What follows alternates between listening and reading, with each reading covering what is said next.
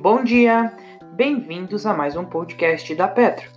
Hoje, dia 30 de 6 de 2020, iniciaremos com o tema A importância do fluxo de caixa. Com um cenário recente de crise, os investidores passaram a se preocupar muito mais em averiguar os sinais de perigo que uma empresa pode apresentar, ao invés de apenas olhar as partes que indicam um bom negócio.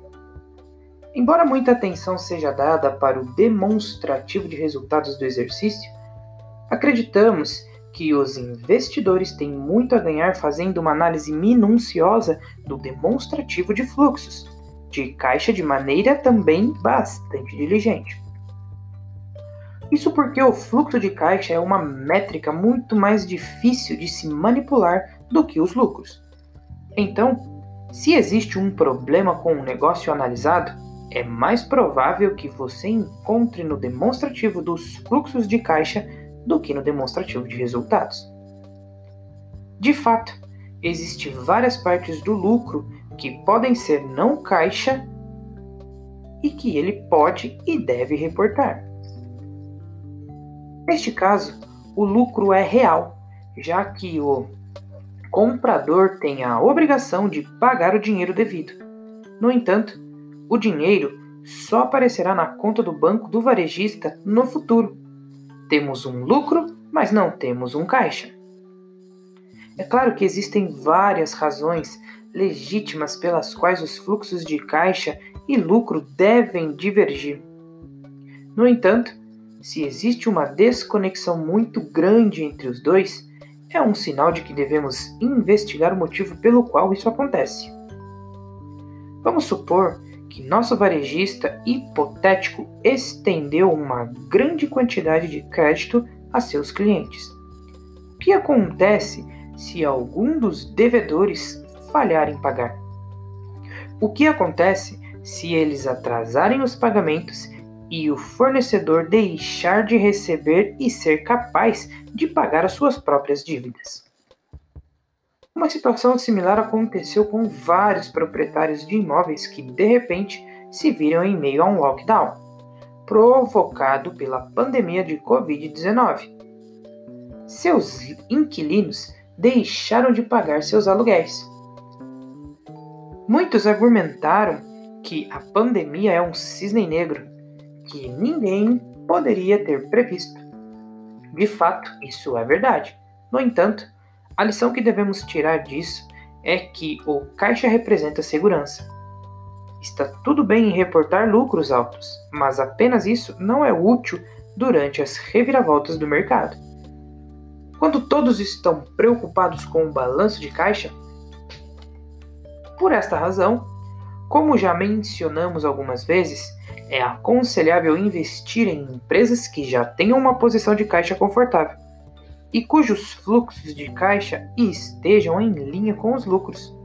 Só assim você poderá dormir despreocupado, diminuindo os riscos e até em relação aos eventos imprevisíveis.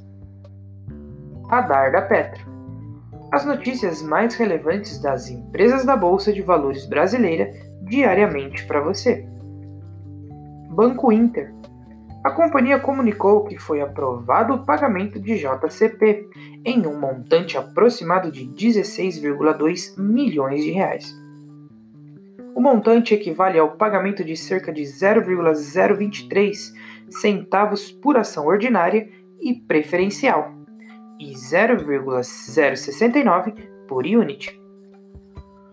O pagamento será realizado em 20 de 8 de 2020 e considerará a base acionária de 3 de 7 de 2020. Notre Dame Intermédica Participações. A companhia comunicou que, por meio da sua subsidiária Notre Dame Intermédica Saúde, celebrou um acordo de intenção de compra e venda de ações e outras avanças para a aquisição do Grupo Santa Mônica.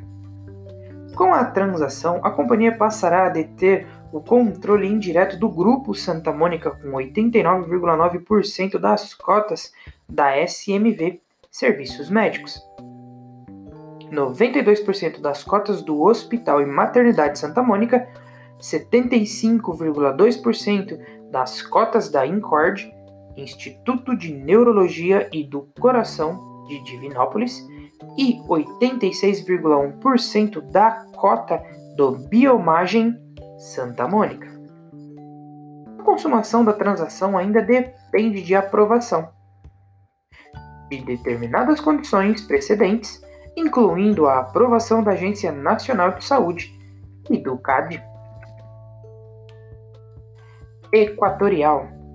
A companhia comunicou que recebeu um comunicado de Schroeder Investment Management Brasil informando sobre a aquisição de pouco mais de 3 milhões de ações da Equatorial.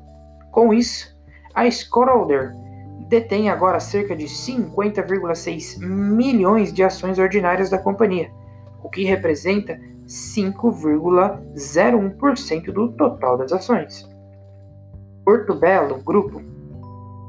A companhia comunicou que realizou um contrato de empréstimo de 35 milhões de reais junto ao Banco do Nordeste do Brasil. Desse total, 23 milhões tem como fonte o Fundo Constitucional de Financiamento do Nordeste e 11 milhões são oriundos de recursos internos do banco. Sobre os juros básico fixo, incidirão bônus de adimplência, no qual aplica-se o fator de 0,85 nos casos em que a parcela da dívida for paga até o respectivo vencimento. Para outra parcela de 11,9 milhões, incidirão juros de CDI mais 4,41% ao ano. O empréstimo tem prazo de 36 meses com amortização do principal em 24 prestações mensais e sucessivas. CVC. A companhia informou que suas informações financeiras referentes ao primeiro trimestre de 2020 serão divulgadas a 31 de 7 de 2020.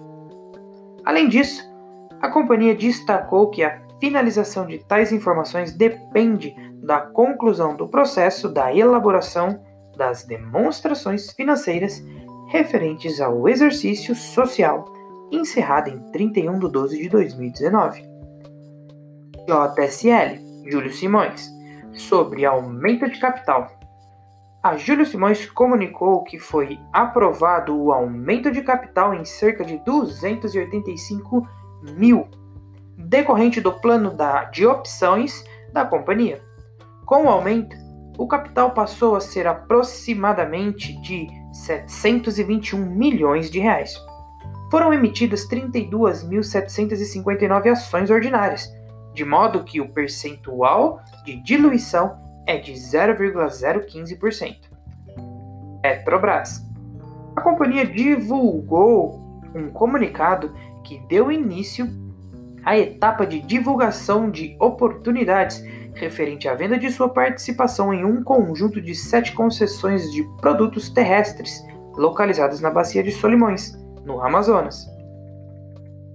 Eletrobras. A companhia comunicou que foram aprovadas duas operações junto à controlada Eletrobras Eletronuclear. A primeira diz respeito à conversão e contratos de adiantamento para futuro aumento de capital em novas ações da eletronuclear, no valor de 850 milhões de reais. O segundo faz menção à capitalização de contratos de financiamento nos quais a Eletrobras é credora, no montante aproximado de 1,035 bilhão o radar da Petro não constitui recomendação de compra nem de venda das empresas contempladas, apenas visa abordar as notícias mais recentes das empresas da Bolsa Brasileira. A opinião dos analistas da Petro é expressa exclusivamente através de relatórios. Espero que vocês tenham gostado até aqui, tenham um bom dia e ótimos negócios.